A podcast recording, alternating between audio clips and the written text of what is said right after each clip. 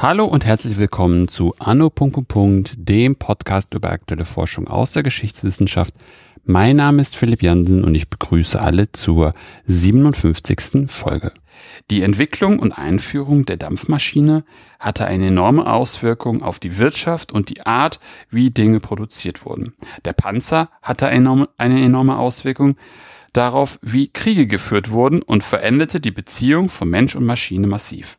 Darüber und über vieles mehr spreche ich heute mit Markus Pöhlmann. Hallo. Hallo. Herr Pöhlmann, bevor wir starten, können Sie sich einmal kurz vorstellen? Ja, mein Name ist Markus Pöhlmann.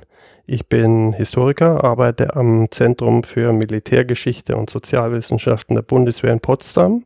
Ich bin da in dem Forschungsbereich ähm, Erster Weltkrieg, bin Projektleiter da. Wir befassen uns mit militärhistorischer Grundlagenforschung und ähm, ich arbeite da seit 2008. Das ist eine lange Zeit. Ja. Wie sind Sie zu Ihrem Projekt gekommen, über das wir heute sprechen? Und wenn Sie mögen, sozusagen in einem Abwasch, wie war der Forschungsstand, den Sie vorgefunden haben, weswegen Sie sich entschieden haben, dieses Buch zu schreiben? Also wie bin ich zu dem Projekt gekommen? Das ist eher ungewöhnlich. Ich bin eigentlich kein, sagen wir mal, sehr technikaffiner, technikorientierter Mensch. Ähm, ich habe in meiner Jugend sicher auch mal Panzer zusammengebastelt, äh, aber das war jetzt nicht, ich bin kein Nerd in der Richtung und ähm, habe eigentlich meine Dissertation damals geschrieben zu einem Thema der äh, Geschichte von Geschichtsschreibung. Äh, und danach dachte ich mir, hm, was machst du jetzt? Willst in dem Themenfeld eigentlich bleiben? aber äh, vielleicht was anders machen. Da habe ich mich ein bisschen äh, mal umgeguckt und eigentlich festgestellt, dass diese Frage von Waffen, Waffensystemen, Technik und Krieg, Technik und Militär eigentlich jetzt wissenschaftlich sehr unterforscht ist. Äh, da gibt es natürlich Massen von populärer Literatur, äh, Massen von Erinnerungsliteratur, aber eigentlich, und da wären wir dann auch beim Forschungsstand, ähm, ist das ein Thema, was die historische Wissenschaft eigentlich nur mit sehr spitzen Fingern immer angefasst hat, wenn überhaupt. Und das fand ich eigentlich ganz interessant. Da hatte man noch so ein Feld, wo man wirklich mal äh, allein unterwegs war. Der Forschungsstand ist gerade in Deutschland sehr schlecht, bis heute würde ich sagen.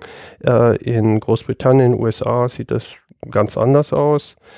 Und ähm, da dachte ich, müsste man über die Aussagen der Erinnerungsliteratur und dieser ja, Technik-Panzerbücher, die man so in der, in der Bahnhofsbuchhandlung und im Internet überall natürlich trifft, äh, doch noch mehr sagen können.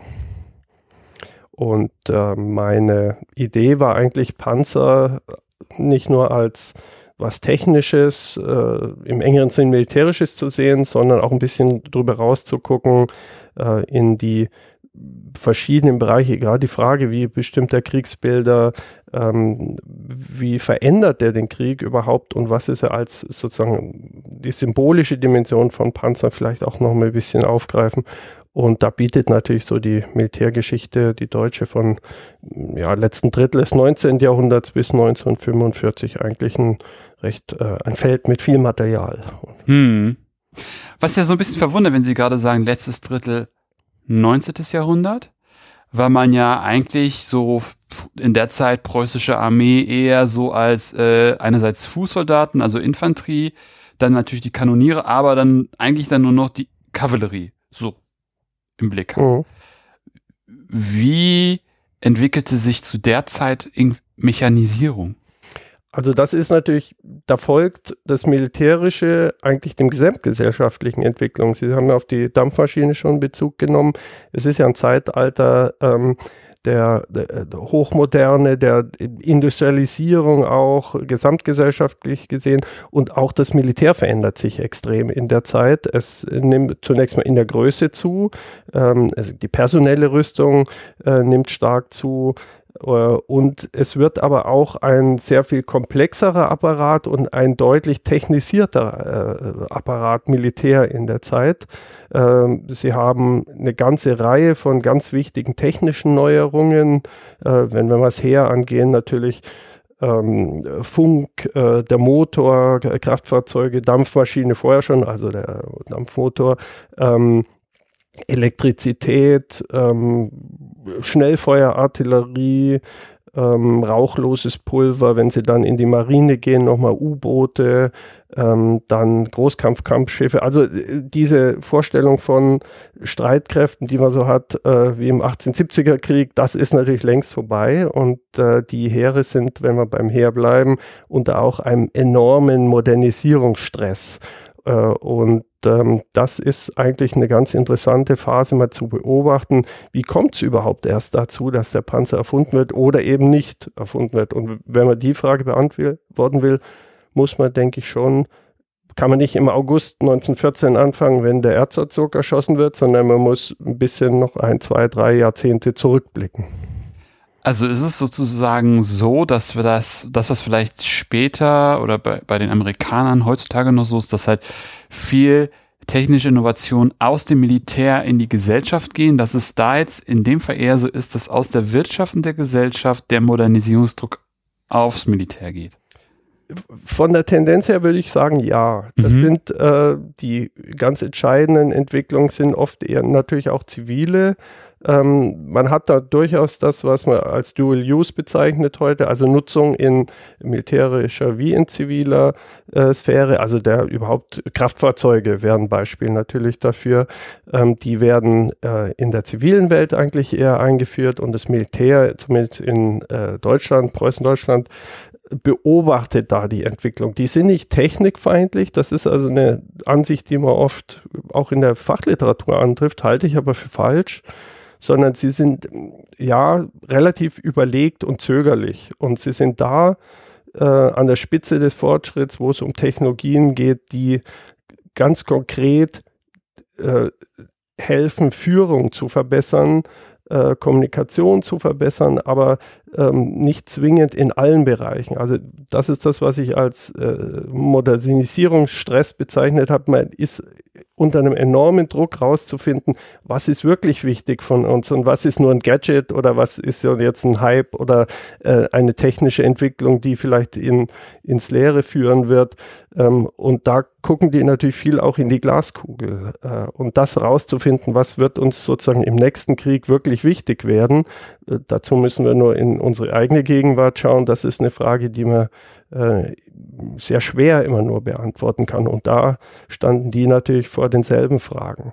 Äh, der Panzer ist nun ein Produkt, was ganz sicher kein Dual-Use-Produkt ist, weil in der zivilen Landwirtschaft äh, verwendet man selten Panzer, sondern ähm, das ist ein wirklich militärisches äh, Produkt auch. Und deshalb ist es auch nicht, deshalb können da auch relativ wenig oder kamen auch relativ wenig Anreize jetzt sozusagen aus der, sagen wir mal in Anführungszeichen, Rüstungsindustrie. Das ist eine absolute Spezialwaffe gewesen äh, und das ist auch für die äh, Industrie damals, gab es nicht wirklich einen Anreiz, der Militär jetzt Panzer vorzuschlagen. Dann haben wir aber, also wie, wie nähert man sich dann im deutschen Militär so einer Art von gepanzertem Gefährt? Oder wie, wie schlägt sich das dann nieder? Das ist eigentlich ganz interessant, weil die, sagen wir so, die, die technischen Voraussetzungen sind eigentlich alle gegeben. Sie haben, Deutschland natürlich ist vor 1914 der größte Stahlproduzent in Europa, bereits vor, äh, vor Großbritannien. Es ist einer, äh, es hat eine große Waffenindustrie, einen Namen wie Friedrich Krupp, das ist eigentlich sprichwörtlich für die Waffenindustrie der Zeit. Also Geschütze sind äh, absolut äh, ein äh, eingeführtes Produkt sozusagen in der eigenen Industrie, in der heimischen. Äh, wenn sich die dritte Komponente anschauen, Motoren, da ist natürlich auch die deutsche äh, Fahrzeugindustrie zusammen mit der französischen, würde ich sagen, sind natürlich die Weltmarktführer zu der Zeit.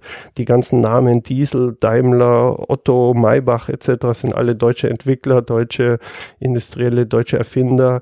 Ähm, also diese Voraussetzungen sind eigentlich alle gegeben, einen Panzer zu erfinden, wenn Sie so wollen. Es gibt eine kleine Ausnahme, das ist so ein bisschen das Missing Link, äh, und das ist der Gleiskettenantrieb. Der wird 1906, äh, 8 in Großbritannien und den USA ähm, patentiert. im Landwirtschaftsbereich eben als landwirtschaftliche Schlepper. Die sind auch in militärischen Fachzeitschriften vor 1914 schon diskutiert worden. Aber ähm, man sagt eigentlich, ja gut, das ist nice to know. Also äh, es ist äh, eine Spezialentwicklung. Äh, wir werden das in der Art von Krieg, den wir in Zukunft führen, nicht zwingend brauchen. Und deshalb ist es so ein bisschen, äh, kommt es eigentlich vor 1914 nicht dazu, dass diese Komponenten, diese technischen auch zusammen gedacht werden als eine neue Form von Waffensystem. Hm. Was für ein, was für eine Art von Krieg hatte die deutsche Armee oder die Führung der, Deu des Deu der deutschen Armee vor Augen? Also wir es, Sie finden auch, ich habe es vorhin schon mal gesagt, dieser Bezug auf 1870, 71, äh, es findet sich oft der Vorwurf, so wollten die 1914 in den Krieg sind, äh, gehen und sind grandios gescheitert. Das ist natürlich Unsinn.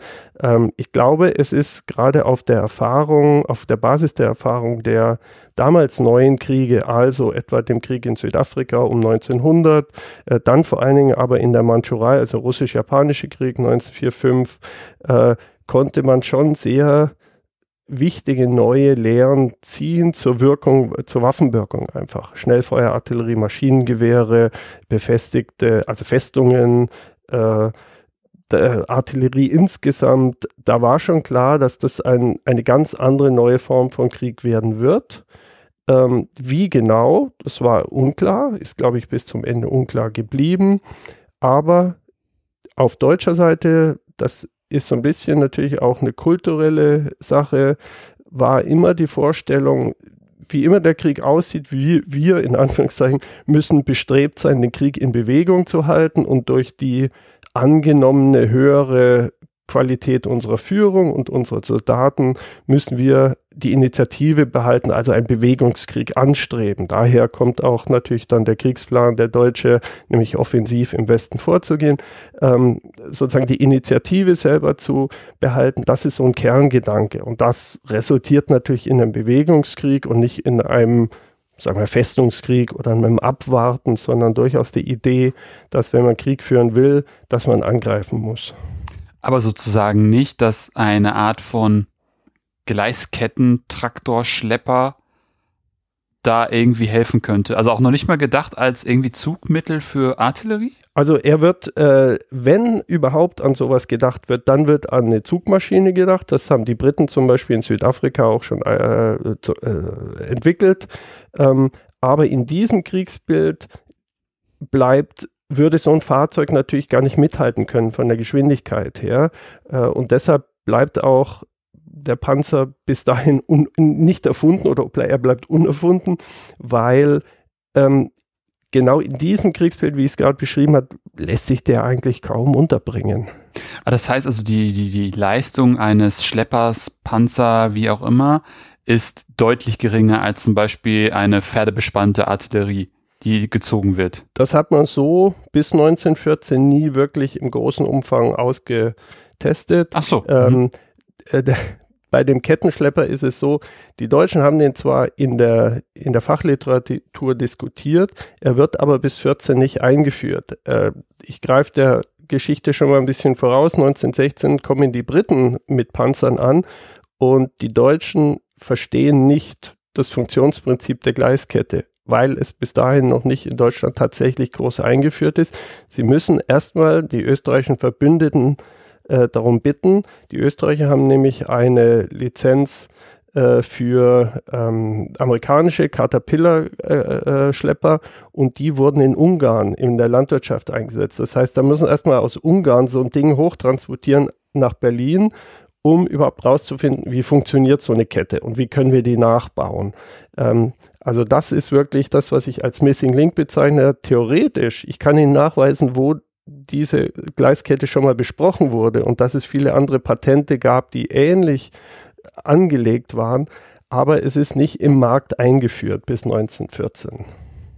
Ja, wie Sie schon sagen, es ist irgendwie ein Missing Link. Das ist alles irgendwie parat. Es ist auch mal besprochen worden, aber es, es, es ist kein, keine Glühbirne über einem Kopf aufgegangen, so, ah, die Glühbirne geht schon auf auch. Es gibt verschiedene Erfinder, auch einzelne Personen, Einzelpersonen, die tatsächlich sich Gedanken machen. Es sind teilweise sehr abstruse Erfindungen auch, äh, Schreitkufenprinzip, was äh, eher kurios aussieht. Aber es gibt einen, etwa einen österreichischen ähm, Oberleutnant, der so aus eigenem Antrieb, das ist ein recht äh, äh technisch interessierter äh, Offizier, der heißt Burstin, der entwickelt eigentlich einen, sagen wir, wir würden sagen, leichten Panzer mit einem Drehturm, einem Geschütz, Kettenantrieb und er schlägt den einfach mal vor. Also er mhm. wirklich eine private Initiative. Er schlägt den zunächst seiner eigenen Heeresverwaltung in Wien vor, die äh, lehne das ab und dann äh, schlägt das den Deutschen vor als äh, Verbündeten, äh, schickt es also nach Berlin ins Kriegsministerium und die schauen sich das an und da kommt, ja, sch schöne Erfindung, aber wir haben jetzt nicht wirklich Verwendung dafür. Der fällt so ein bisschen zwischen die Stühle äh, von Artillerieinspektion und Verkehrsinspektion. Man weiß nicht so wirklich, ist es jetzt eigentlich eine Waffe, die auf Räder gestellt ist oder sind es Räder, auf denen eine Waffe gestellt ist. Das ist jetzt dann, klingt kurios, aber hat natürlich die Vorstellung, welches von beiden ein Panzer ist, hat ganz stark Folgen dafür, wo das bear institutionell bearbeitet wird. Und dieses Motorgeschütz, wie es der Burstin damals nannte, ähm, hätte so auch nicht funktioniert, aber ich bin durchaus der Meinung, dass es eine große europäische äh, Rüstungsfirma innerhalb einer kurzen Zeit hätte zum Funktionieren bringen können. Äh, aber der wird abgelehnt vor 1914, ist dann so ein bisschen auch später, äh, der gilt als sozusagen der Erfinder des Panzers letztlich, obwohl sein Fahrzeug auch nie eingeführt worden ist. Das wäre meine Frage gewesen, wann das ungefähr war, also vor dem Ersten Das war unmittelbar vor dem Ersten Weltkrieg, 1911, 12 macht er die Vorschläge äh, und die verschwinden in der Schublade. Werden dann auch 1914 nicht mehr aufgegriffen. Ich glaube, die werden einfach vergessen. Okay, und dann beginnt das, was Sie gerade alles sagen. Der, der Kronprinz wird erschossen. Es äh, eskaliert zum, zum Ersten Weltkrieg im August 14. Ähm, und dann sind wir, wie Sie gerade auch schon sozusagen vorweggenommen haben, auf einmal 1916, Schlacht an der Somme. Und da kommt irgendein Ungetüm auf die deutschen Stellungen zu. Ja, äh, die Vorbedingungen also zwischen August 1914 und September 16 ändert sich der Krieg natürlich extrem. Wir haben dieses Jahr 1914 ist ein großes Scheitern sozusagen der ganzen Operationspläne, ähm, auch der Vorstellungen, was ist überhaupt, wie findet dieser Krieg statt. Der Krieg ähm, wird zum Stellungskrieg, alle graben sich ein, äh, bleiben wir mal an der Westfront zunächst und da ähm, entsteht eigentlich immer weiter dann im weiteren Verlauf ausgefeiltes System von, äh, von Stellungen, auch Artillerie, Schnellfeuerwaffen etc da kommt man nicht mehr durch. Man kommt in so ein, so ein Deadlock, also es ein Putt, äh, es ist eigentlich, man ist mit seinem militärischen äh, Latein am Ende und 1915 fragt man sich, wie wollen wir diesen Krieg weiterführen? Das ist ein sehr chaotisches Jahr, dann versucht man äh, hier und da mit neuer Taktik, mit mehr Waffenwirkung, mit mehr Beschießen, das funktioniert alles nicht äh, und äh, das steigert sich dann 1916 eigentlich nochmal und ähm, Panzer im Ersten Weltkrieg ist eben ein Versuch, aus diesem Stellungskrieg Patt wieder rauszukommen. Er ist letztlich nicht mehr als so eine Art Rambock, der helfen soll, den Einbruch in dieses Stellungssystem zu schaffen, da die äh, Maschinengewehre äh, zum Schweigen zu bringen, der eigenen, äh, der eigenen Infanterie den Weg erstmal frei zu machen, wie eine große Walze, die über diesen Stacheldraht und über die ge gegnerischen Gräben fährt, da alles beschießt, die vor allen Dingen die Maschinengewehre ausschaltet und viel mehr ist der Zweck jetzt mal gar nicht. Und damit kommen im September 1916 als erste zunächst die Briten, äh, treten damit auf den Plan an das um. Und die Deutschen sind überrascht? Die sind sehr überrascht. Das ist eine der wenigen äh, Momente oder Fälle im Ersten Weltkrieg. Das ist ja eigentlich ein sehr symmetrischer Krieg. Sie haben diese großen Armeen, die eigentlich alle dieselbe Vorstellung von Krieg haben, die dieselben Waffen haben, die dieselben Taktiken haben. Das, da stehen sich eigentlich gleichartige Armeen gegenüber und äh, der, das Auftreten des Panzers ist eigentlich der wenigen Momente, wo man so eine, einen Moment der Asymmetrie hat. Ja, hat die eine Seite hat was, was die andere nicht hat. Äh, und das ist äh, deshalb natürlich auch historisch ganz interessant. Äh, die Deutschen sind zunächst sehr überrascht, aber ähm, aufgrund der Tatsache, dass die Zahl der britischen Panzer relativ gering bleibt, ist auch der militärische Erfolg zunächst mal relativ gering geblieben. Und es dauert eigentlich nicht lang, bis die Deutschen äh, sich wieder aufrappeln und überlegen, okay, hier ist ein Problem und jetzt überlegen wir, wie gehen wir mit dem Problem militärisch um und äh, beginnen dann mit dem, was man Panzerabwehr nennt, also entwickeln äh, die Artillerie in der Hinsicht. Ähm, es ist ein großer, aber für die Briten ist es ein großer äh, Propagandaerfolg natürlich, weil dieses Ding, was da auffährt, ist was Neues. Es ist auch was, was absolut Eindruck macht, so als äh, rein von der Erscheinung her. Und man hat auch einen kleinen militärischen Erfolg, zunächst mal einen taktischen Erfolg im Rahmen der Sommschlacht. Aber das dauert noch sehr lang, bis die Waffe äh, eigentlich tatsächlich militärisch auch die Wirkung erzielt, die sie sozusagen moralisch oder psychologisch schon sofort beim Anfang erzielt hat. Weil ich hätte nämlich sozusagen ähm, aus dem, was ich aus dem Ersten Weltkrieg weiß, eben rausgehört, dass äh, gerade am Anfang die, die Durchhaltefähigkeit dieser, dieser britischen Panzer eher schlecht war, dass zum Beispiel auch so, so einfachste Sachen wie die Dichtung vom Motorauspuff durch den Kampfraum nicht so gut war, dass halt ständig die, die Besatzung drohte mehr oder weniger durch Kohlenmonoxid vergiftet und getötet zu werden. Also diese ersten Panzer sind wirklich, äh, man könnte sagen, Einwegwaffen.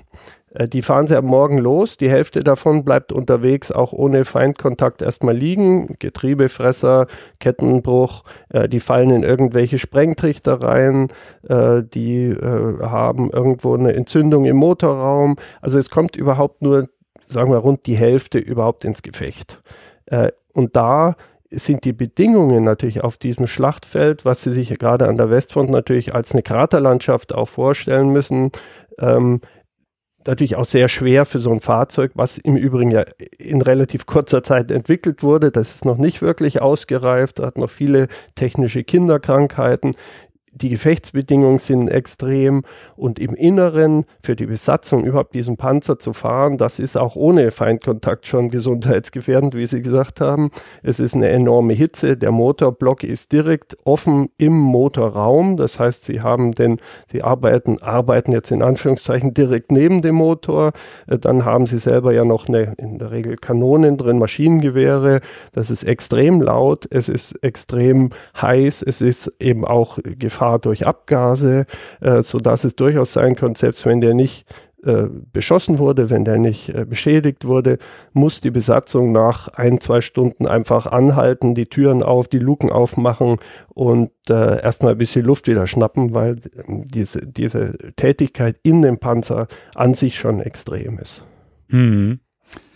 Und ungefähr zahlenmäßig, wie viele Panzer sind dann in solchen Gefechten wirklich aktiv an der Front, nachdem 50 Prozent von ihnen schon ausgefallen sind? Also wenn wir den ersten Tag an der Somme nehmen, da kommen überhaupt nur rund 30 ins Gefecht. Davon werden auch mehrere abgeschossen.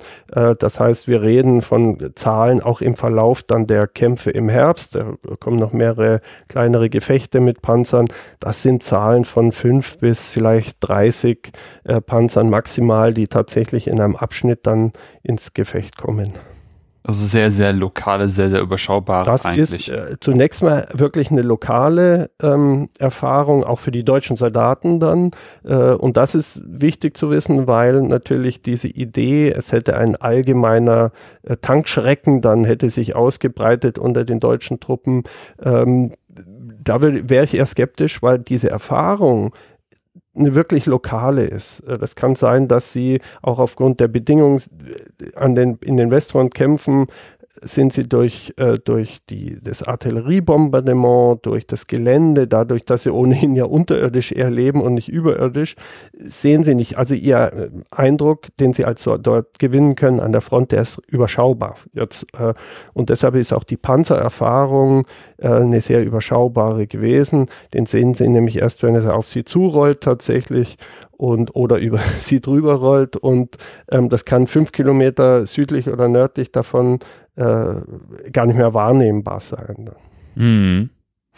Da hatten Sie gesagt, es gibt dann, es, es, es, es gibt dann die ersten lokalen Gefechte, äh, nachdem so vielleicht dann so ein lokaler Schrecken vielleicht herrschte, äh, kommt man sozusagen zur Besinnung und entwickelt Gegenmaßnahmen, wie zum Beispiel Artilleriegeschütze, die dann flach schießen ähm, oder schießt vielleicht mit Artillerie einfach drauf konzentriert.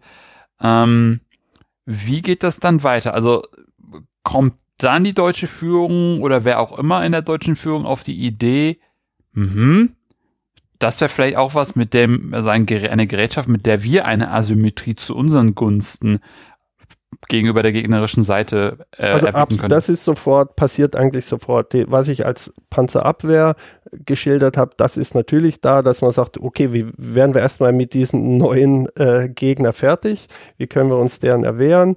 Äh, da, der zweite äh, Gedanke ist dann natürlich, wir wollen das auch. Also das ist klar, äh, natürlich strebt das Militär dann dazu, äh, auf der deutschen Seite ähm, selber die, in die Panzerrüstung einzusteigen. Äh, das fordert die oberste Heeresleitung auch gleich, äh, weist das Kriegsministerium an, dass sie in die Panzerentwicklung eintreten muss. Und dann ist genau ist dieses Problem da, was ich vorhin geschildert habe. Ähm, was sollen wir denn einfach eigentlich bauen? Weil das Problem der Deutschen in den ersten Wochen und Monaten ist ein ganz Banales. Es gelingt ihnen nicht, einen abgeschossenen Panzer zu erbeuten und genau zu untersuchen. Sie sehen, die meisten Panzer werden, äh, die abgeschossenen Panzer werden von den Briten wieder geborgen oder sie verbleiben im Niemandsland. Und äh, da kommen die Deutschen nicht ran. Sie können sich das Ding nicht wirklich mal anschauen und da drin rumpopeln und äh, gucken, wie das funktioniert. Also ganz banale Sache. Und deshalb hängen sie zunächst mal an diesem Kettenantrieb. Äh, dann wird aber schnell wird alles zusammengerufen, was so in dem Bereich äh, an Ingenieuren in, in der Fahrzeugtechnik, in der Artillerie, Fahrzeugbau etc. sich auskennt und ähm, man startet eine eigene Entwicklung. Und äh, die findet natürlich unter diesen sehr extremen Bedingungen des Krieges statt. Natürlich haben sie in Friedenszeiten haben sie andere Entwicklungsmöglichkeiten im Krieg und man muss jetzt innerhalb einer sehr kurzen Zeit irgendwas auf die Beine stellen. Äh, und das Resultat, das ist der äh, Kampfpanzer A7V, der dann 1918 eigentlich fertig ist, ähm, was immer noch eine sensationell schnelle Entwicklungszeit ist. Wenn wir uns heutige Entwicklungsprojekte äh, anschauen, müssen wir nur an Elektroautomobile denken, da reden von Jahrzehnten in der Entwicklung. Ja, die haben das innerhalb von eineinhalb Jahren, müssen die was hinstellen. Das ist ein ganz extremer existenzieller Druck da. Und ähm, das äh, Produkt, wenn Sie so wollen, ähm, ist ein sehr improvisiertes. Äh, und ähm, die Deutschen sind eigentlich in der Panzerrüstung nie mehr an die äh, Briten und dann auch die Franzosen, die 1917 auch mit Panzern kommen, äh, herangekommen, weil sie eigentlich einfach einen deutlichen äh, Entwicklungsvorsprung hatte, die andere Seite, und der konnte eigentlich nie mehr aufgeholt werden bis zum Ende des Krieges 1917. Das ist ein bisschen ähm, paradox, weil sie, die deutsche Seite sagt, ja, wir müssen loslegen mit der Panzerrüstung. Und dann ist es aber so, dass eigentlich der Erfolg der britischen Panzer so mittelmäßig ist, dass sich die Deutschen irgendwann wieder anfangen zu sagen, ja, lohnt sich das wirklich? Also die Briten damit wirklich kommen die ja nicht aus dem Quark. Also das ist so eine, ist eine neue Waffe, aber die gefährdet uns nicht wirklich. Und dann schläft sie wieder so ein bisschen ein in 17 äh, und man denkt eigentlich eher in anderen Kategorien, will die Rüstung in anderen Bereichen wieder äh, forcieren. Und 1918 ist die Situation aber so, dass die Alliierten mit einer so großen Zahl von Panzern kommen, dass allein die Zahl der Panzer wirklich gefährlich wird in den Operationen von 1918. Und da sind die Deutschen nicht mehr in der Lage nachzuziehen. Einfach industriell nicht mehr, obwohl sie es gerne wollten. Aber da sind, wachen sie auf und stellen fest, oh, da haben wir jetzt aber schwer verschlafen. Weil einfach die Kapazitäten der. Dann ist einfach rüstungsindustriell, die Rüstungsproduktion ist äh, durch ein großes, übrigens das erste große Rüstungsprogramm überhaupt im Krieg, das sogenannte Hindenburg-Programm, ist eigentlich seit Ende 1916 festgelegt, kontingentiert auf verschiedene Waffensysteme, Waffen und ähm, da bringt man den Panzer dann nicht mehr unter. Da geht es wirklich um industrielle Ressourcen, Arbeitskräfte, Stahl, äh, Firmenkapazitäten. Ähm, das ist man nicht mehr in der Lage, so, sowas überhaupt äh, in großen Massen zu produzieren. Mhm. Weil einfach durch diesen Hindenburg-Plan und dadurch, dass vielleicht 17 ein bisschen smoother daherkommt, auch einfach dieses, dieser, dieser Plan so drin ist und so kontingentiert ist und auch die, die ganzen Aufträge so verteilt sind, dass eigentlich keine Kapazitäten mehr in den Fabriken sind, sowas nochmal nebenher zu machen. Genau. Und es kommt eigentlich dieser Gedanke dazu, vielleicht ist es doch nicht so wichtig. Ja, ja genau. Also genau. ein, der anfängliche Schock oder dieses Bewusstsein, geht wieder ein bisschen zurück. Und das verbunden mit den industriellen Problemen und der Festlegung und auch mit der operativen Situation, dass die Deutschen ja in 1917 weiter in der Defensive sind im Westen äh, und der Panzer eine ausgesprochene Offensivwaffe ist, ist das nicht wirklich eine Priorität dann geblieben. Mhm. mhm.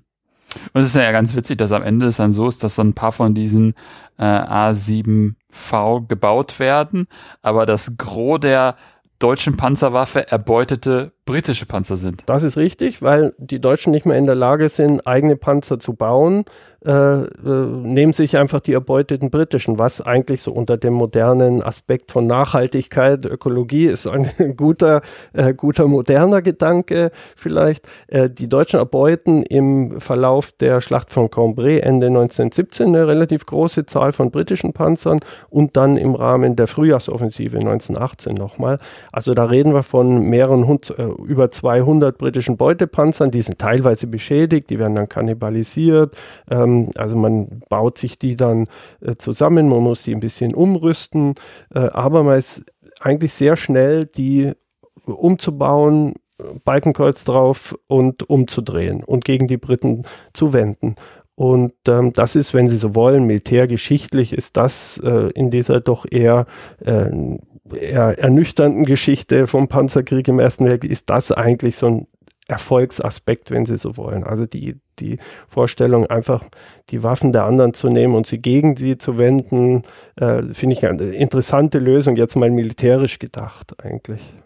Ja, weil es ja auch dann dazu, dazu führt, dass man dann in der Lage ist, auch praktische, praktische Angriffstechniken auszuprobieren oder überhaupt, um, überhaupt, überhaupt erstmal erste Erfahrungen zu machen. Wie macht man das Ganze überhaupt? Das ist also natürlich der zweite Aspekt. Neben dem technischen ist es ja auch ein taktisches Problem. Man hat sowas vorher noch nie gemacht. Man muss irgendwie dieses neue Waffensystem in äh, die bestehenden, äh, bestehenden ja, Gefechtsvorschriften integrieren. Wie soll die Infanterie mit den Panzern vorgehen? Wie soll die Artillerie mit denen kooperieren? Äh, und auch da muss man relativ schnell anfangen zu denken. Man hat wenig Zeit und man improvisiert. Und improvisieren im Krieg ist meist eine recht blutige Sache, wird auf dem Rücken der Soldaten in der Regel äh, getestet.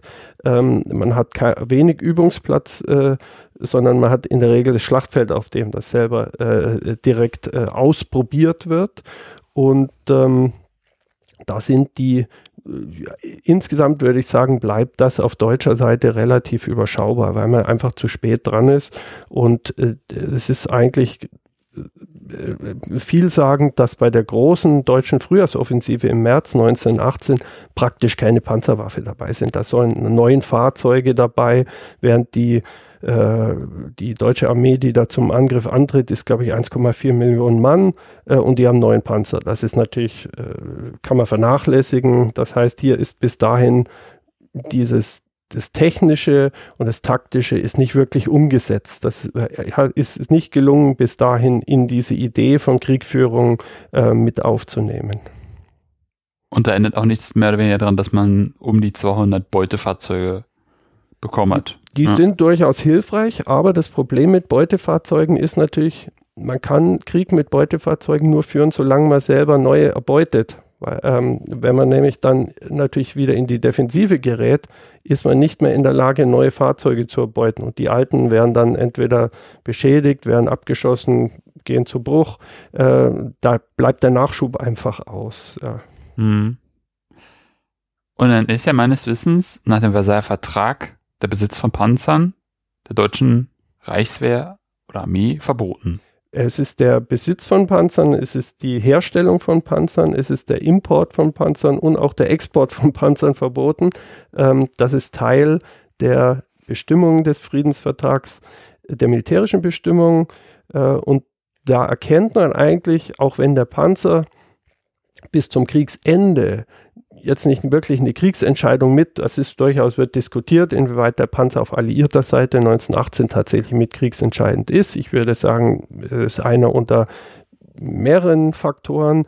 Aber auch wenn er nicht kriegsentscheidend ist, am Ende des Ersten Weltkriegs wusste jeder, dieses Waffensystem wird in Zukunft eine wichtige Rolle spielen.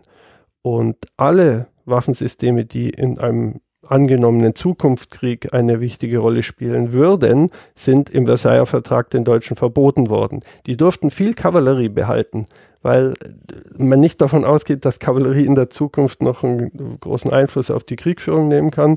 Aber Waffensysteme wie schwere Artillerie, U-Boote, was für die Alliierten eine massive Bedrohung im Ersten Weltkrieg waren, Panzer, Luftwaffe, Militärluftfahrt, äh, das wurde explizit verboten ist auch völkerrechtlich ein ganz interessanter Aspekt, weil sie hier einen Friedensvertrag haben, wo äh, meines Wissens zum allerersten Mal ganz konkrete Instrumente des Krieges verboten werden, einer Seite. Das gibt es, wenn Sie zurückgucken, gibt es das eigentlich nicht. Also das Schleifen von Festungen zum Beispiel ist, äh, ist lange immer ein, konnte in einem Friedensvertrag durchaus ein, äh, ein Bestandteil sein. Aber dass man dem Gegner den Besitz von spezifischen Waffen untersagt hat, das ist eigentlich ein, auch völkerrechtlich, würde ich sagen, ein Kuriosum. Hm. Mir fehlt gerade nur Karthago ein, aber da haben sie ja nichts verboten, Gut. da haben sie einfach nur die ganze einfach Flotte kaputt vernichtet. Gemacht. Ja. ja, das ist nochmal eine andere Form. Äh, äh, ja. Ähm, und wie geht es dann irgendwie weiter? Gibt es da nochmal eine Wiedergeburt der Panzer auf deutscher Seite? Also auf der deutschen Seite ist natürlich diese Tatsache, dass der Friedensvertrag ins, insgesamt als sehr hart angenommen wird und die militärischen Bestimmungen im Besonderen jetzt noch so speziell sind und sozusagen darauf zielen, das Militär insgesamt als Institution in Deutschland wirklich ganz klein und äh, es in die, sagen wir, strukturelle Nichtverteidigungsfähigkeit zu drängen, wenn man so technisch ausdrückt. Ähm, das hängt nicht nur mit den Waffen zusammen, das hängt auch mit den militärischen Institutionen zusammen. Generalstab wird verboten, das Heer wird, die Armee, Heer und Marine werden reduziert, die Zahl der Offiziere wird reglementiert. Also es ist eine extrem von außen bestimmte, reglementierte, verkleinerte Armee. Und aus diesem Bewusstsein heraus ist, ist natürlich da muss man sich vorstellen, wie bei Kindern. Wenn Kinder interessiert natürlich ganz besonders das, was verboten ist. Das heißt, die Tatsache, dass ein Waffensystem verboten ist, führt natürlich auf deutscher Seite dazu, dass es mit ganz besonderer Akribie äh, im Geheimen, im Verbotenen äh, gedacht, bearbeitet wird, entwickelt wird. Und das sieht man auch auf der deutschen Seite. Die treten, obwohl der Versailler Vertrag ein Reichsgesetz ist, damit ist es eigentlich illegal auch, äh, treten die schon ab Mitte der 20er Jahre wieder in Panzerentwicklung, in erste Ideen Ideen, Projekte äh, ein und auch, sie treten auch ein in das Denken darüber, wie, was dieser Panzer in einem zukünftigen Krieg wieder eingesetzt werden äh, soll. Also sozusagen eben nicht nur aus reiner Ingenieurswarte betrachtet, sondern wirklich ganzheitlich, wenn man einen hat, der so und so aussieht, wie setzt man ihn dann ein? Ja, also die Idee äh, des Panzers ist etwas, was 1918 für die Deutschen ganz wichtig ist, weil ich habe am Anfang schon mal darauf Bezug genommen, die deutsche Idee, Krieg zu führen, hat immer damit zu, äh, zu tun, äh, initiativ, in Bewegung, überlegene Führung, sozusagen den Gegner dem Willen aufzuzwingen, ähm, Bewegungskrieg zu führen. Das ist eigentlich so in der, dieser deutschen militärischen Matrix, wenn Sie so wollen, so fest äh, geschrieben. Äh, das hat 1914, 18 nicht funktioniert, weil man einfach die technischen Geräte dafür, die Waffen nicht hatte. Keine Fahrzeuge, äh, schnelle Bewegung erfordert Motorisierung der Armee, fordert aber auch Mechanisierung, also im Panzer. Ähm, und jetzt ist, wird jedem eigentlich klar, okay, das ist eigentlich genau die Waffe, die zu unserer Art Krieg zu führen, jetzt noch dazu passt. Das heißt, wir haben jetzt das Instrument, mit dem wir das, was wir geistig sozusagen militärisch uns denken, auch umsetzen können. Und deshalb äh, findet sehr schnell eine, eine Konzentration auf diese Waffe und wie man die einsetzen kann statt. Und dabei, und das ist aber das Wichtige in der Zwischenkriegszeit, bauen die Deutschen natürlich aufgrund dieser Versailler Situation nicht allein nur auf eigene Gedanken, sondern sie fangen an, extrem auch zu rezipieren, was im Ausland stattfindet. Also die lesen, was die Briten, die Franzosen dazu, äh, die Amerikaner weniger, Russen auch oder Sowjetunion auch weniger, aber die Briten sind zunächst mal die, äh, die da führend sind in diesem Bereich der Panzerkriegführung und die Deutschen saugen eigentlich alles auf, was da sozusagen publiziert wird, beobachten intensiv, was die Briten machen und basteln sich sozusagen diese Vorstellung von Panzerkrieg erstmal theoretisch. Auch wenn sie die Instrumente dafür nicht haben, sie erkennen schnell, dass es genau das, was wir brauchen, um sozusagen die Art von Krieg zu führen, der uns liegt jetzt. Und sind auch in der Lage, dass sie nicht nur gedanklich in, der, in die Doktrin eintauchen, sondern vielleicht auch in diese technische Weiterentwicklung. Was ist gerade technisch äh, up to date? Wie entwickelt sich das? Vielleicht sogar mal sozusagen reverse engineeren. Also wie war damals die Technik? Wie ist sie jetzt? Wie entwickelt sie die? Wie sind so die Wege? Ja, das gelingt in allen Bereichen, die nicht vom Friedensvertrag eingeschränkt sind. Also zivile äh, Kfz, äh, äh, natürlich ist das unproblematisch. Aber äh, da ist es natürlich schwierig, in die Forschung und Entwicklung von Panzern einzutreten, weil das natürlich als ein großes Objekt ist, was irgendwo sichtbar wird. Und damit muss man rechnen, dass es äh, den Alliierten bekannt wird als Verstoß gegen den Friedensvertrag. Deshalb muss das extrem im Geheimen stattfinden. Ähm, und man ist sich ja auch im Übrigen, das ist ja Schwerindustrie auch. Da gibt es eine große Arbeiterschaft in der Weimarer Republik, die auch sehr teilweise sozialistisch, sozialdemokratisch, kommunistisch orientiert ist, äh, die natürlich auch pazifistisch orientiert ist. Das heißt, man ist sich der eigenen Arbeiter auch gar nicht sicher. Äh, und ähm, deshalb kann man natürlich eine, kein im Geheimen in Deutschland äh, Panzer bauen, weil das würde einfach bekannt werden und würde natürlich große politische Probleme, möglicherweise auch eine militärische Konfrontation dann darauf beschwören. Mhm. Und was sind dann Strategien, die entwickelt werden, um doch noch irgendwie durch die Hintertür was da zu machen? Also man äh, geht mal zunächst in die, in die Blaupausen, man überlegt sich so, was man baut, man baut einen Prototypen und dann äh, ist die Entscheidung da. Es gibt ja äh, dann ab Mitte der 20er Jahre eine politische Annäherung auch zwischen der Weimarer Republik und der Sowjetunion, aufgrund der Tatsache, dass beide eigentlich so ein bisschen die Verliererstaaten des Ersten Weltkriegs waren äh, und äh, dass sie beide politisch isoliert sind. Äh, und dann ähm, gibt es ein Militärabkommen zwischen Reichswehr und Roter Armee und man transportiert diese Prototypen, die man in Deutschland hat, äh, über die Ostsee in die Sowjetunion äh, nach Kasan und eröffnet da eine Panzerschule in der Sowjetunion, eine geheime. Es gibt daneben noch eine, äh, eine Erprobungsstelle für Giftgas und eine für Luftwaffe. Äh, also das ist ein relativ auf dem Papier relativ äh, umfangreiches Programm. In der Realität ist es dann immer schwieriger. Aber diese Station in Kasan wird in, de, in Ende der 20er Jahre schon, also noch in der in der, in der Weimarer Republik zu einem Ort, wo man Fahrzeuge testen kann, zunächst mal technisch einfach. Da gehen auch die Ingenieure der Firmen Rheinmetall, ähm, Daimler und Krupp, äh, hat da auch zivile Mitarbeiter äh, und ähm, die können da erstmal die Einzelfahrzeuge testen. Das ist eine ganz wichtige Sache, das wäre in Deutschland nicht möglich.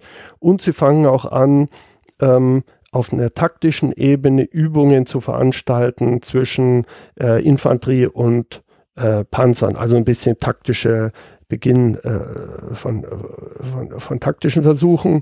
Ähm, das ist alles sehr beschränkt, ähm, aber ist natürlich sowohl für die deutsche Seite und auch für die sowjetische Seite äh, interessant. Die Deutschen, weil sie es nicht in Deutschland selber ausprobieren können und für die Rote Armee, weil ihnen teilweise das technische Know-how noch fehlt, teilweise auch sie interessiert sind an der Takt der deutschen taktischen Verfahren. Das heißt, man hat dort sowjetische und deutsche Kursanten, also Schüler sozusagen. Mhm. Und für alle eine Win-Win-Situation, die einen, die es ausprobieren dürfen, die anderen, die, genau. die, die ja. sich das mal angucken, ja. ausprobieren ja. dürfen und Wissen abgreifen können Zweifelsfall. Genau.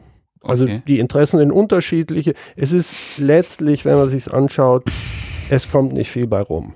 Ähm, aber es ist die einzige Möglichkeit für die deutsche Seite, überhaupt in die Erprobung von solchen Fahrzeugen einzutreten. Wann nimmt das an, das Ganze dann etwas größere Maßstäbe an? Also in, äh, in der Sowjetunion eigentlich nie. Das läuft bis 1933. Dann äh, wird das von deutscher Seite mit, äh, von Hitler beendet. Ähm, mit der neuen Regierung Hitler dann das sind aber nicht ideologische Gründe, sondern es ist ganz banal so, dass ab jetzt äh, die Reichswehr in Deutschland wieder äh, diese, äh, die natürlich auf dem Weg zur Aufrüstung ist und äh, jetzt diese, der Versailler Vertrag als, als, als Vertragswerk eigentlich schon zerfallen ist, auch wenn er auf dem Papier noch existiert. Die Militärkontrollkommission, die Alliierten sind abgezogen. Hitler hat den absoluten Willen bekundet, dass er wieder aufrüstet, dass er den Versailler Vertrag zerschlägt. Das heißt, für die deutsche Seite ist nicht mehr die Notwendigkeit gegeben, diese aufwendigen, geheimen, äh, auch von der Logistik her sehr komplizierten Weg zu gehen, sondern das machen die dann einfach in Deutschland wieder. Und nimmt das dann ordentlich an Fahrt auf? Also was wird dann da, also wie, wie groß, wie viel wird dann da entwickelt und ausprobiert? Also die Wiederaufrüstung ab 1933 ist ein absolut rasanter Prozess, damit auch ein sehr chaotischer weil wie immer im Militär die Ressourcen sind beschränkt und es geht um die Auseinandersetzung über Schwerpunkte um und diese, wer erhält wie viel von welchen Ressourcen. Und ähm, da ist eigentlich relativ äh, schnell klar, dass im Bereich der ähm, Heeresrüstung die Panzerwaffe absolut Priorität hat, also doch auch sehr ähm, bevorzugt äh, mitentwickelt wird. Äh, und das führt dazu, dass 1935 im Oktober äh, als die, die Reichswehr in die Wehrmacht überführt wird und auch der Versailler Vertrag äh, sozusagen durch die deutsche Wiederaufrüstung dann verworfen wird, ähm, die sogenannte Wehrfreiheit verkündet wird, die, wie es Hitler formuliert hat. Äh, in dem Moment werden drei Panzerdivisionen aufgestellt. Und das ist für die damalige Zeit äh, und die Geschwindigkeit sozusagen der Entwicklung ist das etwas, was äh, auch die äh, international sehr überrascht. Davon sind äh, also die Westmächte äh, sehr überrascht, vor allen Dingen, weil auch diese spezielle äh, Gliederung, diese Panzerdivision, was Neues ist, gibt es auch auf internationaler Ebene, hat man das oft gedacht, äh, ist aber ähm, bis dahin noch nicht wirklich konsequent bei anderen Staaten umgesetzt worden und äh, das ist schon auch ein sehr Symbol. Deshalb ist der Panzer auch in diesem Moment der nationalsozialistischen Aufrüstung eine sehr symbolische Waffe, weil die natürlich dann auch entsprechend intensiv abgebildet wird. Die ist sozusagen eins dieser Symbole der Wehrfreiheit jetzt in Anführungszeichen. Also wir haben wieder Panzer, wir sind mit den anderen Mächten wieder auf einer äh, Ebene. Ähm, und da ist der Panzer nicht nur eine militärische Waffe, sondern auch ein ganz starkes Symbol für diese nationalsozialistische Aufrüstung dann. Mhm. Weil ja zum Beispiel, wenn man an den Wochenschauen denkt, der überall ist, ne, Nürnberger Parteitag, ja. gibt es ja eine, eine Waffenschau mehr oder weniger genau. der Wehrmacht. Ähm, auch so vor Hitler immer wieder Paraden, wo mhm. immer, immer wieder natürlich ja. vorderster Front die Panzer zu sehen sind. Ja. Das ist, äh, weil es diese, sozusagen diese Wirkung des Panzers ist etwas, was ähm, ja weit darüber hinausgeht, über das, was der auch in der Zeit technisch kann. Diese Panzer, die es damals gab, Panzer 1, Panzer 2, die Typen sind natürlich relativ improvisierte Fahrzeuge noch. Also die werden sich im weiteren Verlauf des Ersten Weltkriegs auch nicht lange halten. Ähm, aber da geht es wirklich erstmal um Masse statt Klasse. Das ist so eine Grundsatzentscheidung, auch im Militär, in der, in der Wehrmacht dann durchaus äh, umstritten. Brauchen wir äh, viele äh, Panzer für die Ausbildung, dass wir einfach Personal da durchschleusen können und relativ große äh, Verbände aufstellen können? Oder wollen wir uns konzentrieren, wirklich kampfkräftige, wenige äh, Waffensysteme zu bauen. Das ist umstritten. Die Entscheidung geht letztlich dahin, dass man viele äh, möglicherweise nicht besonders ausgefeilte äh, Panzer baut erstmal.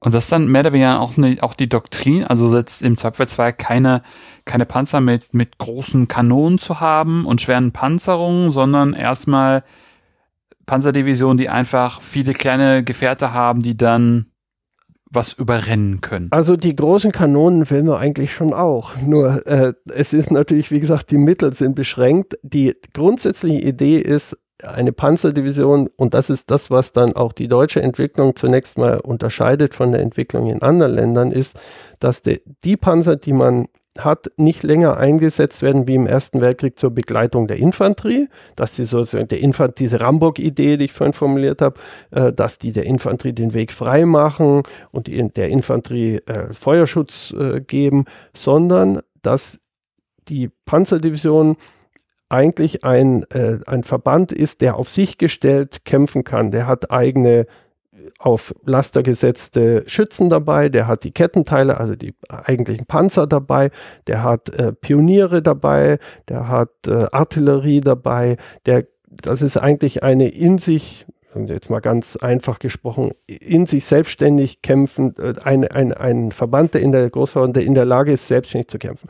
Diese Panzerdivisionen haben den Auftrag, eben nicht die Infanterie äh, zu, äh, zu unterstützen, sondern möglichst schnell, möglichst weit in den gegnerischen Raum vorzustoßen und sozusagen im Hinterland des Gegners dann ähm, zu sich rumzutreiben, auf äh, die Infrastruktur zu gehen, auf äh, Kommandozentren zu gehen, die Reserven zu bekämpfen, also die sozusagen die gegnerische Front so ein bisschen in der Tiefe des Raumes äh, zu zerbröckeln und zu zerbröseln.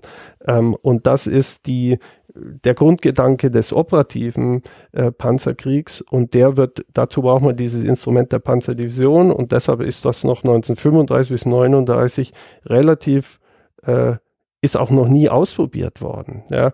Und man setzt da auf der deutschen Seite auf diese Karte operative Panzerkriegsführung ähm, und das unterscheidet sich zu dem Zeitpunkt noch deutlich von dem, wie etwa die Franzosen oder die Briten den Panzerkrieg sich denken. Die Franzosen sind sehr viel stärker, die haben die Maginot-Linie gebaut, also ein Landesbefestigungssystem, die Grenze betoniert, äh, wenn man so will. Und da die, sollen Panzer eigentlich eingesetzt werden, um die Infanterie zu unterstützen und dann hinter der Linie stehend sozusagen in einem zweiten Schlag dann äh, den Angreifer wiederum anzugreifen. Das sind ganz andere Vorstellungen auch und ähm, das ist noch unklar 1939, wer da auf der richtigen Spur oder den richtigen Gedanken eigentlich hat, weil es noch nie ausprobiert worden ist vorher. Und dann sind wir ja schon mit 39 Jahren sozusagen dann mit einem Fuß schon im Angriff auf Polen wo dann ja das erste Mal nach mehr oder weniger so kleinen Tests im spanischen Bürgerkrieg, uh dann ja im größeren Stil das mal ausprobiert wird. Ja. Ähm, der spanische Bürgerkrieg ist gut, dass Sie ihn erwähnen, weil der eigentlich ganz wichtig ist. Es ist nämlich die Vorstellung, dass der Krieg 1939 beginnt. Das ist natürlich im Großen richtig. Aber wenn Sie auf die Panzertruppe gucken, ähm, dann geht der eigentlich 1936 schon los, weil auch im Rahmen der Legion Condor äh, deutsche Panzereinheiten, deutsche Panzerbesatzungen auch als Ausbilder nach Spanien zu den Frankisten geschickt werden äh, und da auch schon erste, heute würden wir sagen, Einsatzerfahrungen machen. Also Span Spanien ist eigentlich das, was wir heute so als Einsatz bezeichnen. Ähm, kein großer Krieg, kein offizieller Krieg, aber doch irgendwie, äh, man ist dabei, äh, man hat Truppen da, man hat Waffen und Gerät da und testet das sowohl taktisch als auch technisch. Da ist das eigentlich so ein bisschen die Vorstufe dazu. Und deshalb sind die, haben die teilweise Erfahrungen schon dabei, die sie 1939 in Polen auch schon haben. Mhm. Polen ist der erste größte, erste reguläre Krieg natürlich. Und ähm, da zeigt sich eine deutliche Überlegenheit dieser, äh, dieses deutschen Konzeptes, äh, dieser deutschen Vorstellung. Sie zeigt sich natürlich, das muss man aber immer auch ausstellen, gegen einen militärisch deutlich unterlegenen Gegner eigentlich. Das ist ein militärisch gesprochen relativ einfacher, jetzt in Anführungszeichen bitte, einfacher Erfolg, den die Deutschen da haben. Gegen zu einem Großteil Kavallerie. Sie hatten wohl Panzer? Aber ja, nein, nein. nicht so viele. Ne? Polen ist militärisch durchaus, äh, hat durchaus auch äh, Waffen und Gerät, was, was äh, modern ist. Aber diese Idee sozusagen, die, dieses, diese Waffen mit einer militärischen Denke zusammenzubringen, das funktioniert in Polen nicht. Es funktioniert auch in Frankreich 1914 nicht. Das ist wirklich was, was der Erfolg dieser sogenannten Blitzkriege äh, ist, dass es gelingt, die eigene Art der Kriegführung mit den entsprechenden Waffen zusammenzubringen. Äh, und das äh, ist sowohl in Polen als auch in Frankreich, ging vor allem den Deutschen da. Mhm. Das, das klingt jetzt so, als wäre das so eine Erfolgsgeschichte. Ja, leider. Also wenn man natürlich die, ähm, den politischen, auch den ideologischen Hintergrund sieht, äh, ist es natürlich leider eine äh, Erfolgsgeschichte, weil sie dazu führt, dass natürlich Hitler auch als Diktator ähm, von diesen eigenen militärischen Erfolgen äh, natürlich auch berauscht ist oder man sieht diese Idee, dass man militärisch diesen Krieg gewinnen könnte und ihn dann weiterführt und die Sowjetunion angreift, ähm, das liegt zum Teil einfach daran, dass natürlich der militärische Krieg so für die deutsche Seite erfolgreich gelaufen ist. Wenn der in 19, wenn 1939 was anders verlaufen wäre, sind wir jetzt in einem anderen Gespräch dann, aber äh, natürlich haben diese Erfolge der Panzerwaffe auch äh, Konsequenzen für die Bereitschaft, den Krieg auszuweiten äh, und ihn als Weltkrieg auch weiterzuführen, natürlich. Hm. Wenn wir uns jetzt diese ersten beiden Feldzüge gegen Polen und gegen Frankreich angucken, äh, abgesehen davon, dass, dass, dass die Panzerwaffe da, dass das Konzept irgendwie aufgegangen ist, gibt es da auch Punkte, wo man sagt, okay, da sind wir noch nicht auf der Höhe, da müssen wir nochmal irgendwie nachbessern, wie wir uns strukturieren, organisieren? Also das fällt sowohl in Polen als auch in Frankreich auf. Das ist ein, ein ähm, Krieg, der, wo die Deutschen teilweise auch sehr viel Glück haben. Ich habe ja vorhin schon mal angesprochen, diese Fahrzeuge, die im Panzer 1, Panzer 2 sind nicht wirklich äh, das Ende der Entwicklung. Ähm, da stellen sich also viele Schwächen heraus, was Motor angeht, was die Geschütze angeht. Panzer 1 hat noch Maschinengewehr, Panzer 2 hat eine relativ schwache Kanone. Ähm, das wird schon deutlich, dass ähm, man da sehr viel improvisiert auch hat in dieser Hochrüstungsphase. Auch mit den Gliederungen muss man nochmal nachbessern. Die Idee, äh, dass die Panzerdivision sozusagen, das äh, ist, wird sehr schnell aufgegeben, ein Panzerkorps wird sozusagen, ist eigentlich dann die, die äh, Größe, mit der man dann weiterführt, äh, äh, also Panzerkrieg führen will, also Zusammenfassung mehrerer Division, Panzerdivisionen.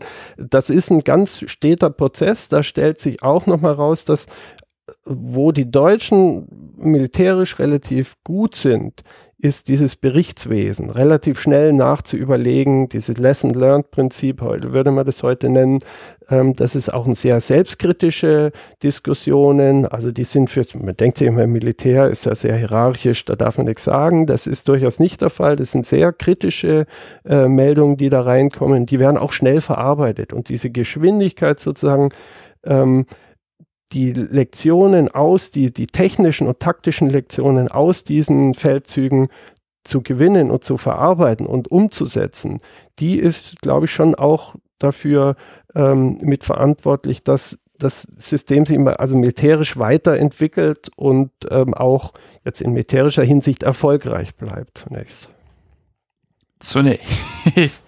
Weil, wenn ich mir jetzt zum Beispiel überlege, äh, Polen als auch Frankreich, äh, sind also Polen ist natürlich weitaus kleiner als Frankreich und Frankreich eh nicht so groß, also jetzt heutige Maßstäbe so groß wie Deutschland, aber natürlich nichts im Gegensatz zu Russland. Und dann frage ich mich so ein bisschen, inwieweit es, es überhaupt möglich ist, Strategien, Techniken, die man eben auf diesem doch eher kleinen Rahmen, selbst Frankreich mhm. kleineren Rahmen angewandt hat, dann zu extrapolieren oder umzulegen auf so weiten wie in Russ, bei mhm. Russland oder mhm. für die Sowjetunion? Also das ist genau die Frage, die sich, äh, ja, die man sich natürlich äh, beim Blick auf die Landkarte stellt. Ähm, aber das ist natürlich, da muss man auch sagen, dass in die, zu diesem Zeitpunkt zunächst mal die Deutschen von ihrem eigenen Erfolg natürlich auch geblendet sind. Ähm, man schätzt die Sowjetunion bzw. die Rote Armee relativ gering ein militärisch. Das hat äh, zu tun mit den, äh, mit den stalinistischen Säuberungen. Man weiß, dass seit 1937 das äh, sowjetische Offizierkorps extrem äh, wirklich physisch dezimiert wurde, dass, äh, dass äh, Säuberungen im Militär stattfinden, dass das Folgen hat für die Führungsfähigkeit der Armee etwa. Man schätzt sie auch technisch relativ schwach ein, man schätzt auch den russischen Soldaten weil man natürlich auch zum Teil in der ideologischen Denke ist, äh, als, äh, als schlechteren Soldaten ein. Äh, die generelle ähm, Einschätzung unmittelbar vor Barbarossa 1940, 41 ist, dass tatsächlich der Krieg als Blitzfeldzug bisschen größer aufgebaut, innerhalb weniger Wochen, wenn nicht Monate ähm, äh, durchgekämpft werden kann. Dass man, was immer man erreichen will, innerhalb bis zum Eintritt des Winters äh, jetzt erreicht. Und das ist natürlich äh, eine schwere Einschätz Fehleinschätzung der Lage gewesen. Hm. Das war noch ganz interessant, weil ich hätte mit, hätte ja auch mit Adrian Wettschein schon gesprochen, der dann zum Beispiel für äh, den, für die, für den Übergang über den Dnieper schon gesprochen hatte, dass da zum Beispiel diese Panzerdivisionen, die dann vorgestoßen sind, aufgehalten worden sind mehrere Wochen und erstmal auf die nachrückende Infanterie warten mussten, die dann erstmal einen Angriff initiali initialisieren oh. mussten, um das Ganze zu säubern, weil das auch eine Hauptverkehrsstraße ist, die man brauchte, um, um die ganze Truppe zu versorgen. Ähm, das finde ich einfach auch so interessant, wie dann ja, dann diese typischen militärischen Friktionen passieren, die einfach so dem Plan, den man hat, oh irgendwie aufhalten. Absolut. Das ist ähm, eigentlich die Dimensionen dieses Krieges, die sprengen natürlich alles, was man vorher hatte. Ähm, und man hat eigentlich man kann den Gegner, äh, der Gegner ist zunächst auch relativ schwach. Die, die Rote Armee ist ziemlich desorganisiert im Sommer 1941. Sie ist nicht in der Lage, sozusagen die Wehrmacht im ersten Angriff aufzuhalten. Die werden überrollt, die werden eingekesselt. Es gibt Kessel, in denen sind 600, 800.000 äh, Rotarmisten irgendwie äh, eingekesselt.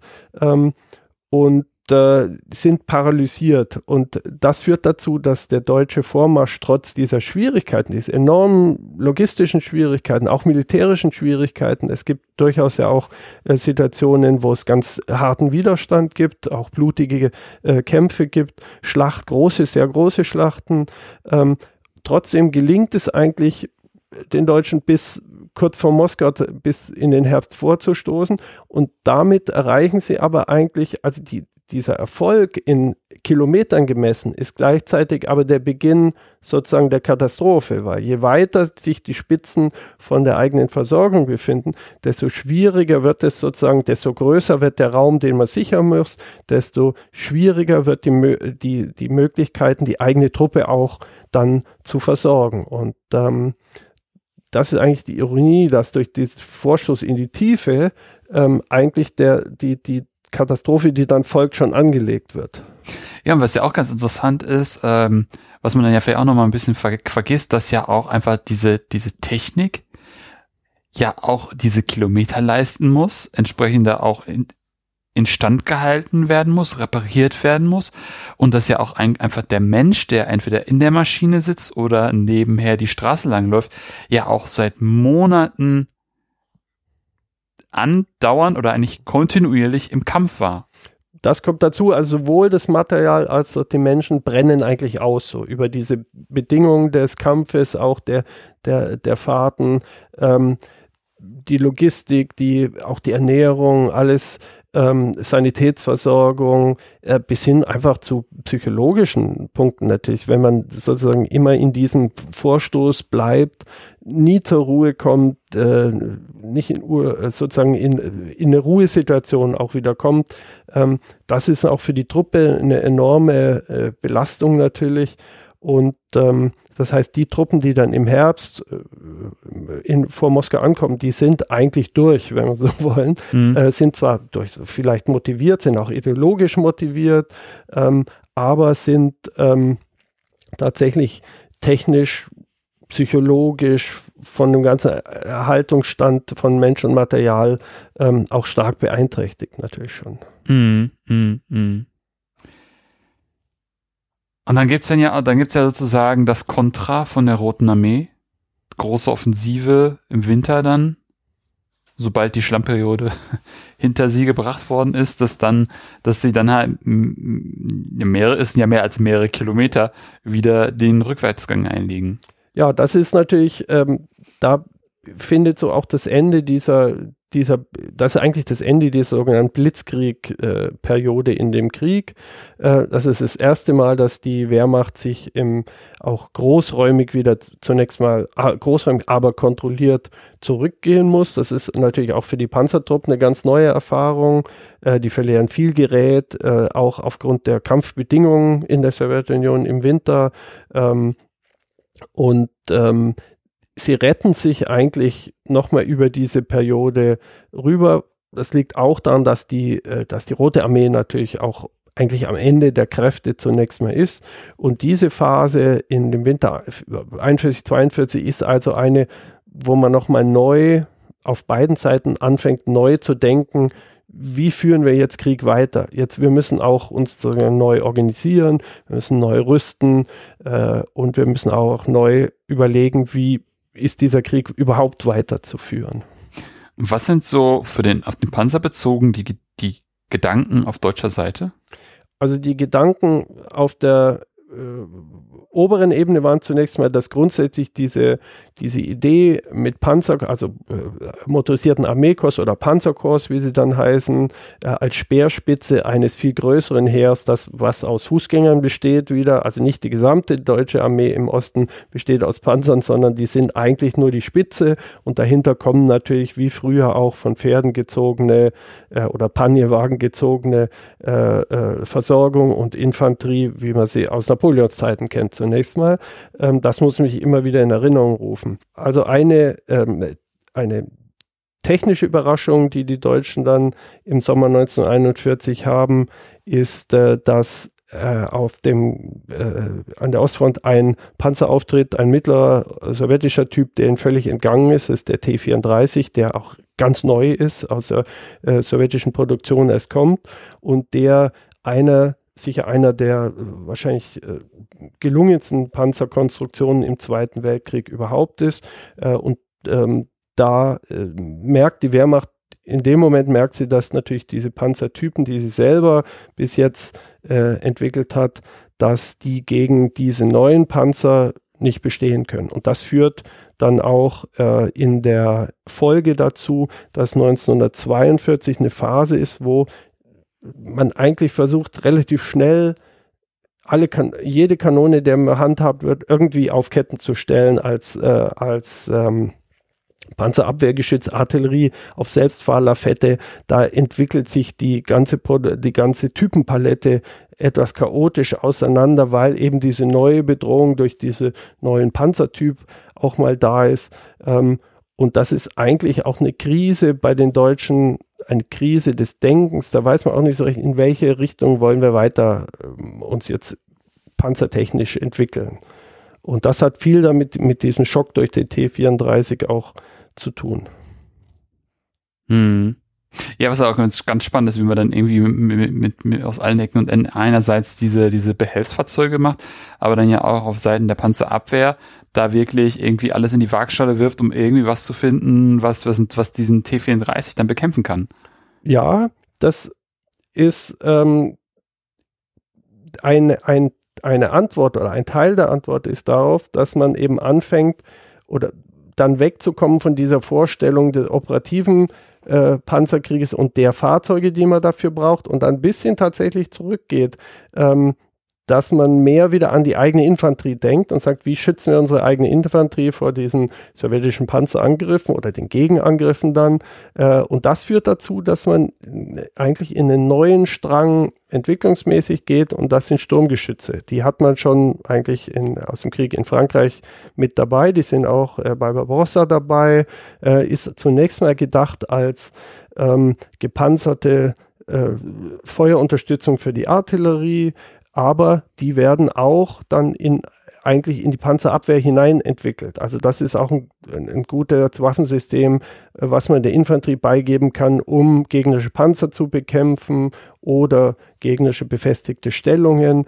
Äh, und da entsteht wieder das, was eigentlich immer das ist, ist ein Kampf und Auseinandersetzung um Ressourcen, weil die Panzertheoretiker alter Schule, die sozusagen nur diese operative Panzerkriegführung geschlossener Verbände wollen, Panzerdivision, Panzerkorps, die so in die Tiefe des Raumes vorstellen, denen gefällt es natürlich überhaupt nicht, dass hier eine Waffe ist, die Rüstungsressourcen benötigt, die man eigentlich selber für Kampfpanzer will. Und das ist dann innerhalb des Heeres eine große Diskussion, Kontroverse, auch eine Rüstungsdiskussion, einfach ähm, was in welche Richtung soll es gehen? Wenn man diese, diesen Schutz der eigenen Infanterie durch Sturmgeschütze etwa oder durch Jagdpanzer dann, will man die, äh, will man die stärken oder will man wirklich dabei bleiben, diese operativen Kräfte äh, auch rüstungsmäßig weiter zu stützen?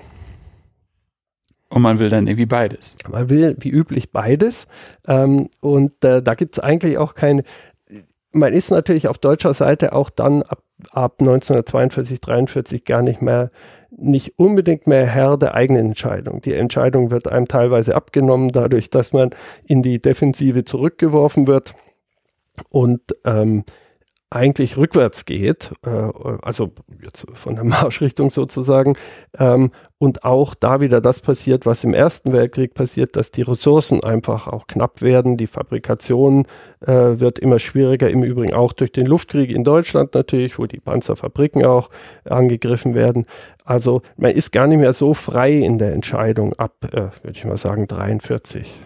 Hm.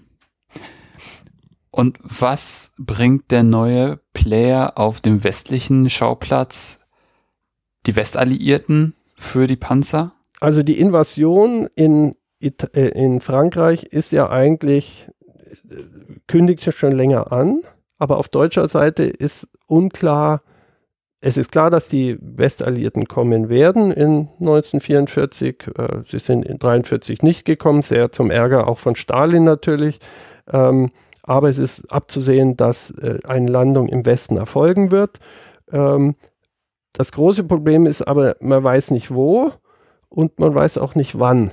Äh, und die deutsche Antwort zunächst auf diese Bedrohung ist erstmal der Atlantikwall. Man versucht also baulich entlang der französisch-belgisch-niederländischen äh, Küste ähm, Vorrichtungen zu schaffen, äh, um eine Invasion zu am Strand sozusagen abzuwehren. Ähm, das ist aber eigentlich jedem klar, dass das nicht funktionieren wird, sondern dass das ist ein großes propagandistisches äh, Unternehmen. Natürlich, man holt Rommel dafür auch wieder rein, ähm, der ähm, sozusagen auch als ganz populäre Figur diesen Atlantikwall, äh, den Bau des Atlantikwalls auch leiten soll. Ähm, aber auch hier zieht man natürlich auch überlegt man sich, wie können wir unsere Panzerwaffe äh, da einsetzen. Es gibt im Prinzip zwei Lösungen, nämlich oder zwei konkurrierende Vorschläge.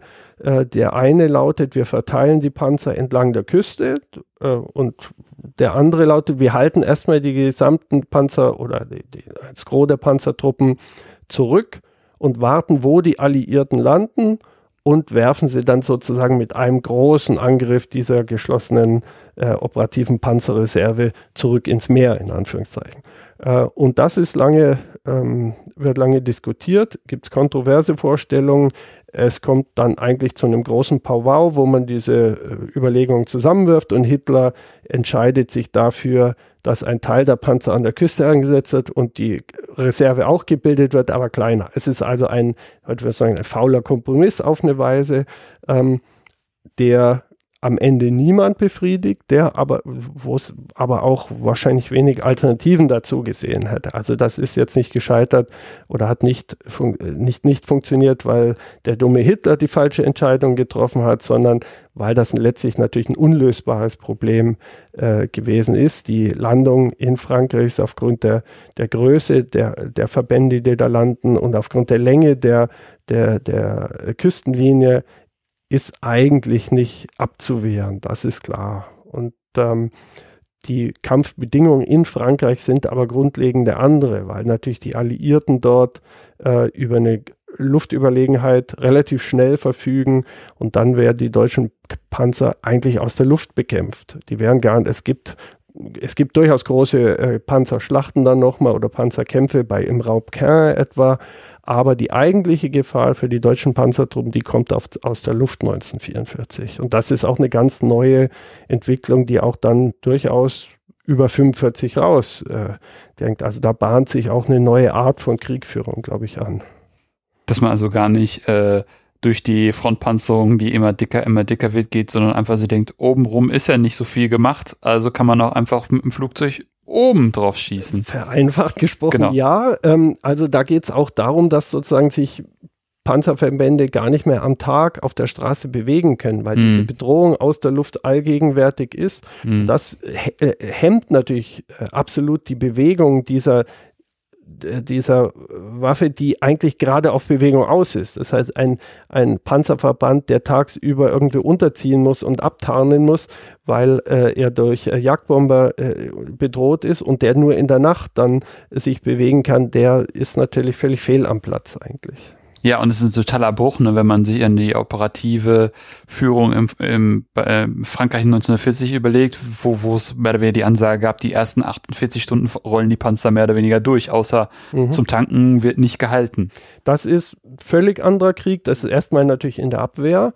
Ähm, und es werden auch diese Verbände im Verlauf der Invasionskämpfe immer stärker verteilt, auch auf die, äh, auf, äh, auf die Infanterie, auf die Abwehr, die Truppe, die in der Abwehr ist. Es sind wieder Kleinkämpfe in dieser Bocage, also in diesem, äh, in diesem französischen mhm. Landschaft, die sehr, äh, also kleinteilig ist, wo sie, die ganz unterschiedlich natürlich auch von der Topografie her, von der Landschaft ist, jetzt im Vergleich zu einer russischen Steppe oder so. Ähm, das ist äh, eine ganz andere Arm, äh, Art von Kriegführung dann wieder. Mhm. Und wird so auch durchgehalten bis zum Ende? Also es gelingt den Deutschen zumindest äh, trotz äh, auch einer größeren Einschließung, dann einem größeren Kessel bei Falaise, äh, doch die, auch die Panzerverbände relativ kontrolliert zurückzunehmen. Das liegt auch daran, dass die Alliierten zunächst mal sehr zögerlich sind, äh, sich erstmal in Frankreich äh, sicher landen wollen, da ihren Brücken, ihre Brückenköpfe ausbauen wollen äh, und jetzt nicht wirklich die Deutschen sozusagen stark angreifen, sondern die Deutschen haben die Möglichkeit, sich bis zum Ende 44 oder Herbst 44 äh, immer stückweise zurückzunehmen. Und ähm, das ist natürlich nochmal die Möglichkeit, diese Panzerwaffe dann nochmal ein bisschen zu sammeln, nochmal zu erholen, nochmal aufzurüsten. Äh, also sie werden in Frankreich nicht en gros vernichtet. Sozusagen. Wie sieht dann die Lage zum Ende hin aus? Also die ist eigentlich nicht anders als in der gesamten Wehrmacht. Es ist natürlich die Überlegenheit sowohl in, im Westen als auch im Osten, im Übrigen im Süden ja auch, Kämpfe in Italien etwa, ähm, ist an sich aussichtslos. Äh, bei der Panzerwaffe haben sie dann noch so ganz merkwürdige Situationen, dass die Panzerwaffe eigentlich entmotorisiert wird, weil sozusagen die Fahrzeuge es immer weniger gelingt, Fahrzeuge in ausreichender Zahl bereitzustellen. Jetzt nicht nur Kampfpanzer, sondern überhaupt alle Art von Fahrzeugen in Panzerdivisionen etwa. Mhm. Ähm, auf der anderen Seite sind dann wieder Hightech-Entwicklungen noch da, der letzten äh, fünf Minuten sozusagen, also überschwere Panzer, die kommen. Äh, sie haben relativ äh, moderne Jagdpanzer, die äh, auch nochmal kommen, aber auch wieder nicht in großer Zahl. Sie haben im Herbst 24 1944 sind die Alliierten sehr beunruhigt, als sie äh, hören, dass die Deutschen ähm, äh, Nachtsichtgeräte entwickelt haben, dass also eine Nachtkampffähigkeit für Panzer da ist, was nochmal eine ganz neue Dimension von Kampfführung sein würde. Ein Panzer, der in der Nacht kämpfen kann mit Nachtsichtgerät, ist natürlich einem, der nicht kämpfen kann, absolut überlegen. Ähm, das trifft auch zu, die werden auch äh, zu dem Zeitpunkt schon eingeführt, aber auch wieder nur in ganz geringer Zahl. Also sie haben so einen ganz merkwürdigen äh, hybride Situation zu absolute Hightech auf der einen Seite und äh, auf der anderen Seite total desolate Verhältnisse natürlich. Und ähm, da ist von operativer Panzerkriegführung überhaupt nicht mehr die Rede. Da sind die Panzer eingereiht in die äh, Fronten und äh, kämpfen sich äh, natürlich zurück. Und sie kämpfen sich im Prinzip bis zum Berliner Reichstag dann zurück am Schluss. Hm. Gutes Ende, würde ich sagen. Was wären denn Literaturempfehlungen, die wir geben könnten, fernab Ihres eigenen Buches, das auch Sie nicht nennen wollen? Deswegen nenne ich es, nämlich äh, von Markus Pöllmann, die Mechanisierung des Krieges. Ja, also eigenes Buch nennen, man entweder kennt man es oder man kennt es nicht. Ich denke, wenn einen das Interview interessiert hat, dann äh, empfehle ich www.google.de. Ähm, selber würde ich eigentlich ein Buch empfehlen, was mir in dem Zusammenhang äh, mit Panzer, mit der Beschäftigung mit Panzern auch immer wieder mich inspiriert hat, ist ein äh, britischer Kulturhistoriker Patrick Wright. Das Buch heißt Tank, The Progress of a Monstrous War Machine, so ein 2002, auch schon ein bisschen älter. Ähm, das ist ein Zugang auch für Leute, die jetzt nicht wirklich so äh, Panzer-Nerds sind und sich so für die militärischen Aspekte interessieren, sondern durchaus ein breiterer kulturgeschichtlicher Zugriff, der auch einige abstruse Themen aufmacht, Propaganda etwa äh, und Panzer äh, oder auch diese symbolische Aspekte von Panzern. Ähm, ist eine, eigentlich eine Sammlung von Essays eher und empfiehlt sich also, glaube ich, zu diesem breiteren Thema. Was ich darüber hinaus an Literaturempfehlungen ist eigentlich keine Literatur, sondern würde eher auch nochmal auf zwei YouTube-Kanäle hinweisen wollen, wenn wir schon in den neuen Medien sind. Das eine sind mal alle äh, äh, äh, Filme, die es vom Panzermuseum in Munster gibt und vor allen Dingen von dessen Direktor Ralf Ratz, der da ganz rührig ist, äh, der ein Museumspublikum wie ein Zirkusdirektor so ein bisschen äh, domestizieren muss, was also von äh, politisch ganz zweifelhaften Menschen geht über Familienväter, die in Technikmuseum mit ihren Kindern gehen, bis hin zu irgendwelchen Panzer-Nerds äh, und der das, glaube ich, auf eine ganz äh, gute Weise äh, macht. Also Panzermuseum Munster würde ich einmal empfehlen. Das zweite ist ein äh, die Seite Military History Visualized von einem Wiener oder Österreicher, äh, Bernhard Kast, der versucht, also technische oder taktische Aspekte, die für normale Menschen nicht verständlich sind, ähm, auf der Basis von Forschungsliteratur zu vereinfachen und auch zu visualisieren. Das ist eine ganz spannende Sache, wie ihm das gelingt.